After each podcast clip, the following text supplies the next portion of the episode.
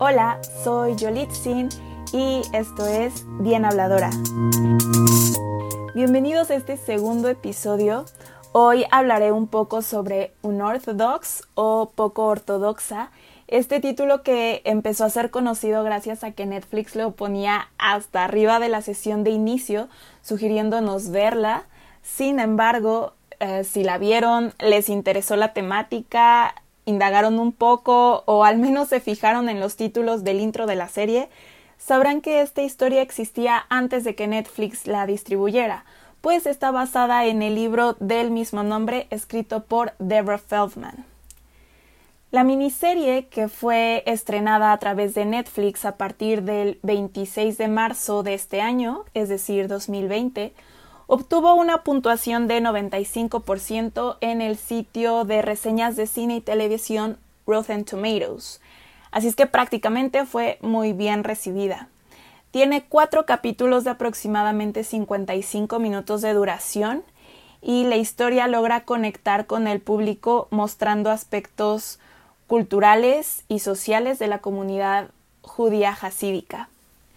Antes de empezar, para aquellos que no tienen ni idea de lo que les estoy hablando, no se preocupen, aquí voy a ir dando los detalles que necesiten saber para entrar en contexto, pero si les da miedo que los pueda spoilear, tanto la serie como el libro, la verdad no me hago responsable.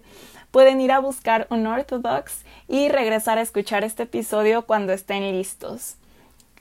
La miniserie se centra en la huida de Estish Bartz de la comunidad ultraortodoxa a la que pertenece, así como de su matrimonio arreglado. Ella tomó un vuelo de Nueva York a Berlín yendo en busca de una nueva vida, y es ahí donde se topa con un mundo lleno de posibilidades y la sorpresa de que realmente no tiene la más mínima idea de cómo funciona. El choque cultural y la superación personal considero que son las temáticas principales, aparte del evidente acercamiento con la cultura hasídica.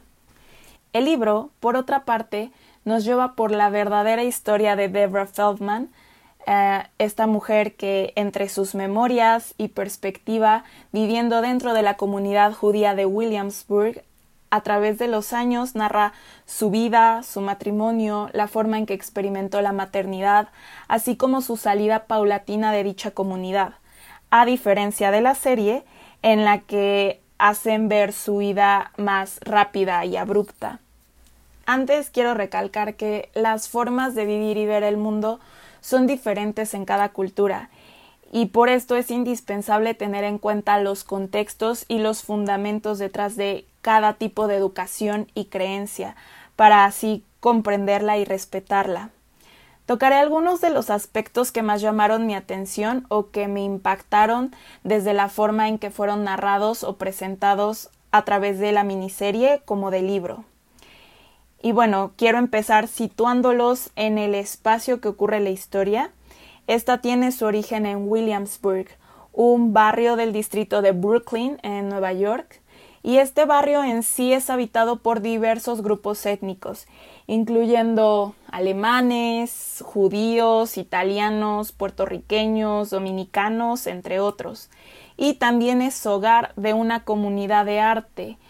Por esto, en general es percibida como un lugar de inmigrantes y de la cultura hipster. Sin embargo, en este lugar que suena tan diverso, es donde también se encuentra esta cultura tan bien conservada que ignora en cierta forma y rechaza totalmente la cultura moderna. La cultura Satmar es un grupo hasídico originario de Hungría, que es ahora Rumania, y fue fundado en 1905 por el rabino Joel Teitelbaum. Después de la Segunda Guerra Mundial y de los sucesos trágicos que conocemos acerca de la persecución judía, el grupo se restableció en Nueva York. Después de la muerte del rabino Joel, fue sucedido por su sobrino Moshe Teitelbaum y a partir de que este último muere en 2006, se divide entre sus dos hijos. La dinastía Satmar es una de las dinastías hasídicas más grandes del mundo. El número estimado de hombres, mujeres y niños afiliados eh, va entre los 65 mil y 75 mil. Para entender esta dinastía hay que entender que parte del hasidismo, lo cual proviene de la palabra hebrea hasid, que significa piadoso. Esta se utiliza en las fuentes clásicas del judaísmo para referirse a aquellas personas cuya devoción va más allá de los requerimientos técnicos de las leyes religiosas judías. Si es que esta comunidad se caracteriza por una adopción religiosa extremadamente estricta, un rechazo de la cultura moderna y la oposición al sionismo. Ellos tienen su propio sistema de educación, medios de comunicación e incluso servicio médico. Los miembros usan el yiddish, que es su idioma principal, y muchos jamás llegan a hablar inglés, a pesar de que es una materia forzosa en las escuelas. Y ya que he empezado por el punto de educación, iré por esta parte. Eh, todos los niños van a la escuela, pero son divididos entre hombres y mujeres. Algunos no tienen un acercamiento al sexo opuesto hasta el momento en que es arreglado su matrimonio si es que tienen parte de la educación obligatoria por el Estado de Nueva York, sin embargo su sistema es completamente distinto. En el documental One of Us, que es también de Netflix, se muestra cómo parte de los libros de texto son censurados, rayando la cara de los personajes femeninos para ocultarlos de los niños varones y viceversa. La clase de inglés es obligatoria, sin embargo, es poco respaldada por la comunidad. En el libro, Deborah relata cómo ella ama leer y esto les sirve como un refugio y escape de su realidad. Cuando lo leí me recordó un poco a Matilda, eh, pues desde que ella era niña se escabullía para poder leer, ocultaba libros debajo de su cama, se aseguraba de que nadie la viera, leía desde novelas clásicas, que es lo primero a lo que ella se acerca porque se identificaba más, hasta leer todos los títulos de Harry Potter, entre otros textos. Aprendió perfectamente inglés, puliéndolo con la lectura, sin embargo, cuando llegaba a emplearlo, era fuertemente criticada por su abuelo. Él es la figura autoritaria y paterna con la que ella creció, pues se crió con sus abuelos, igual que su tía tiene una fuerte participación en las decisiones conforme a su educación y su vida. Esto es muy parecido a lo que se muestra en la serie. Su mamá dejó la comunidad hasídica cuando Debra era muy pequeña y su papá tenía una enfermedad mental. Esta siempre fue ocultada en cierta forma y negada por la familia. Así es que por eso los abuelos deciden hacerse cargo de Debra. Ella cita a su abuelo diciendo Un lenguaje impuro actúa como veneno para el alma. Leer en inglés es incluso peor. Deja mi alma vulnerable dando la bienvenida al diablo. A pesar de tener estos principios en su educación, fue la lectura y el conocimiento lo que considero desde mi punto de vista que la salvó, pues fue una gran herramienta para su vida y una gran ventaja. Gracias a ello, cuando se gradúa de la escuela Satmar, le ofrecen un trabajo como maestra de inglés y esto le otorga un salario, cosa que ninguna de las mujeres de la comunidad tiene, pues siempre son cuidadas y en cierta forma limitadas por sus esposos y familia. Debido a que no tienen una educación real para enfrentarse al mundo secular, las mujeres llegan a una educación nivel secundaria, me parece, no estoy segura, estudian hasta aproximadamente los 15 años y los hombres, por otra parte, siguen preparándose en estudios del Talmud y la Biblia, que son sus libros sagrados. Es también el amor por la lectura que tiene Debra lo que le impulsa posteriormente a buscar una carrera universitaria a espaldas de su esposo y esto la hace abrir sus ojos en muchísimos aspectos. Otro punto que llamó mi atención es la base que tienen un poco en el temor. Debido a sus antecedentes en el Holocausto, la cultura Satmar tiene esta carga por los eventos sucedidos. Por lo tanto, el tener hijos es una de las cosas más sagradas para ellos. Tienen siempre en cuenta las vidas de aproximadamente 6 millones de judíos que se perdieron en la Segunda Guerra Mundial. Es sumamente importante para un matrimonio tener una gran familia y si llegan a tener complicaciones para embarazarse puede ser la peor desgracia, tal como es reflejado en la serie, y la presión social puede llegar a ser demasiado fuerte. De igual forma, una de las situaciones que noté es que varias de las reglas que siguen estrictamente es para agradar a Dios, buscando que los proteja, buscan hacer las cosas bien para que una catástrofe como el holocausto no vuelva a suceder. Dentro del libro se hace uso de la palabra ehrlich, que significa honesto u honorable. El abuelo de Debra lo usa para decir que deben esforzarse en ser más devotos, más que cualquier judío haya sido. Él dice que si hacen todo lo posible para que Dios se sienta orgulloso de ellos, Él nunca más los va a volver a herir como lo hizo en la guerra. Y de igual manera manejan un discurso de temor que esto lo tomo directamente del libro en el que dicen Esa fue la razón del holocausto. Intentamos mezclarnos con los demás y Dios nos castigó por traicionarlo.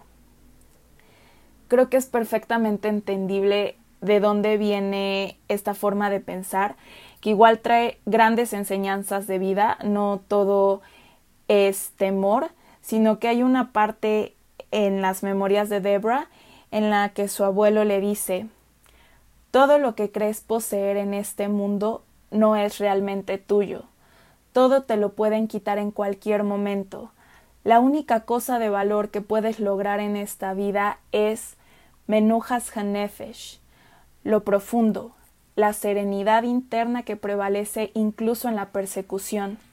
Cuando tienes fe, puedes entender lo insignificante que es la vida en comparación de un panorama más grande.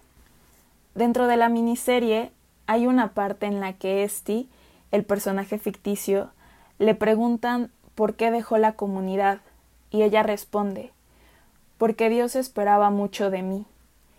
Esta frase tan sencilla me impresionó porque me parece que resume todo un sentimiento comprendiendo su historia de vida.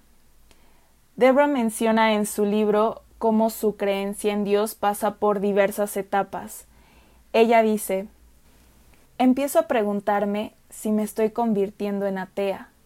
Solía creer en Dios, luego creía pero lo odiaba, y ahora solo me pregunto si nada tiene sentido y no importa. Existen todas estas personas que no son jasídicas y viven su vida sin que nadie los castigue. Creo que se entiende este pensamiento, tal como cualquier persona que crece con demasiadas reglas o cargando muchas expectativas, y esto es parte de lo que hace que conecte este material con el público. Parte de las cosas sencillas que muchos tenemos y damos por un hecho, para Debra significaron un gran choque cultural. Las que llamaron más mi atención fueron cuando ella era niña, su prima la lleva a patinar en la pista de hielo de Central Park y una niña le habla, le regala una barra de chocolate Hershey's y a Deborah le parece sumamente extraña la envoltura. Así es que le pregunta a la niña si es judía y ella le dice que sí. Entonces, con un poco de desconfianza, toma el chocolate sin saber qué es exactamente. Y cuando su prima la ve, se lo quita y le dice que ese no es un chocolate puro, que no está hecho con los ingredientes permitidos y que debe tener cuidado, que no todos los judíos obedecen las reglas como ellos. Así es que su prima tira el chocolate a la basura y le dice que le va a comprar otro cuando lleguen a casa. Este creo que es el primer gran choque cultural que, que relata Debra como una niña. Posteriormente, cuando crece, ella encuentra una amiga que igual tiene curiosidad por el mundo secular. Ambas leen libros, consiguen y ocultan cosas, y una tarde se escapan para ir al cine en Manhattan. Claro, cuidándose todo el tiempo que nadie las viera y con la adrenalina de ser descubiertas. Entran por error a ver Mystic River, eh, también conocida como Río Místico, y la trama de esta película incluye un secuestro y asesinatos. Esta era la primera película que ellas veían y las deja impactadas. Los elementos que presentan no los pueden entender, no entienden si es real o por qué alguien vería eso por entretenimiento. Al final se sienten tan incómodas que regresan a sus casas y nunca más vuelven a hablar del tema. Este otro punto lo diré porque conecté de forma personal. Espero muchos igual sepan de lo que hablo cuando digo que en 2003 sale la película de Lizzie McGuire y todos los fans repiten esta línea emblemática de Sing to me, Paolo. Bueno, durante esta época, Debra tiene 17 años y su amiga le enseña a escuchar la radio.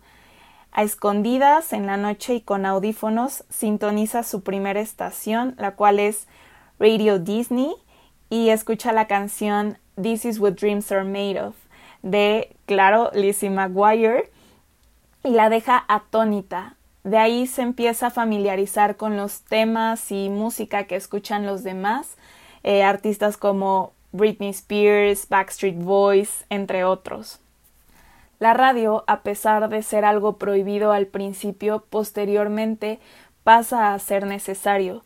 Durante el ataque del 11 de septiembre a las Torres Gemelas, todos en la comunidad de Williamsburg estaban desorientados y confundidos. Temían que los eventos del Holocausto se estuvieran repitiendo, no tenían ni idea de lo que ocurría y se resguardaron. Después el abuelo de Debra consigue un periódico secular y les informa, les lee acerca del suceso. A partir de ese día compraron una radio exclusivamente para estar informados ante cualquier suceso parecido. Por último, quiero hablar del matrimonio. El casarse, como se habrán podido dar cuenta, es demasiado importante, así como la relación que se tendrá con la familia. La reputación se cuida a toda costa y cada característica puede sumar o restar puntos. La casamentera es la responsable de unir a las personas y es un servicio que se debe pagar. Todo está calculado. Si tienes más edad, te resta puntos. Si tu familia tiene una mala reputación, bajas de categoría. Si has estado relacionado con algún escándalo, pues no hay muchos que quieran casarse contigo. Siempre se debe casar al hijo mayor primero. Hasta que él o ella no hayan contraído matrimonio, ninguno de los otros hijos puede. Por lo tanto, si tu hermano o hermana mayor ha tardado en casarse y el tiempo está corriendo, por consecuente, para ti también. A veces, cuando un hijo ha sido muy difícil encontrarle pareja, suelen ir a buscar alguna chica en Israel. Ellos mencionan que las familias ahí son tan pobres que entregan a sus hijas a cualquiera que pueda pagar, así es que esto lo usan como último recurso para poder cumplir con el mandamiento de matrimonio. Después de un tiempo, Debra sale de Williamsburg mudándose con su esposo a un barrio de judíos ortodoxos en las afueras de la ciudad. Ahí ella se expone ante nuevos retos y descubrimientos tanto del mundo en general como de su comunidad. Y en ese punto ella empieza a formar un criterio lejos de la presión social de su familia y la de su esposo. Le indignan varias cosas acerca del mundo que percibe y en el que se encuentra, y es ahí donde escribe en su libro. Pero yo me preocupo, me preocupa que si las personas a mi alrededor no se toman nada en serio, ¿quién lo hará? El Talmud dice, si no soy yo, ¿quién? Si no es ahora, ¿cuándo? Y es esta la frase que de igual forma toma como lema la serie de Netflix para adentrarnos en el gran paso que se dispone a tomar el personaje de Esti. Creo que la forma en que conecta esta historia va más allá del lugar tanto físico, temporal y cultural en el que se encuentra. En un mensaje universal se relaciona este sentimiento humano por superarse, por conocer más allá de lo que se nos ha mostrado, por cuestionarnos lo que hacemos y la forma en la que actuamos. Asimismo, el choque que es para cualquier persona enfrentarse a algo nuevo, algo para lo que nadie te prepara y sin la comodidad de toda tu comunidad respaldándote. Si les interesó, vale la pena que vean la miniserie de Netflix, Unorthodox o Poco Ortodoxa. Y si quieren saber más, hay muchas cosas que no spoileé del libro. Unorthodox The Scandalous Rejection of My Hasidic Roots por Deborah Feldman, así como su segundo libro, Exodus, en el que se enfoca más a su proceso de adaptación fuera de su comunidad. Recuerden que pueden seguirme en Instagram como Bien Habladora. Ahí posteo un par de imágenes e información relacionada con cada episodio. Si les gustó, pueden compartirlo y etiquetarme como arroba bienhabladora. Gracias por escuchar.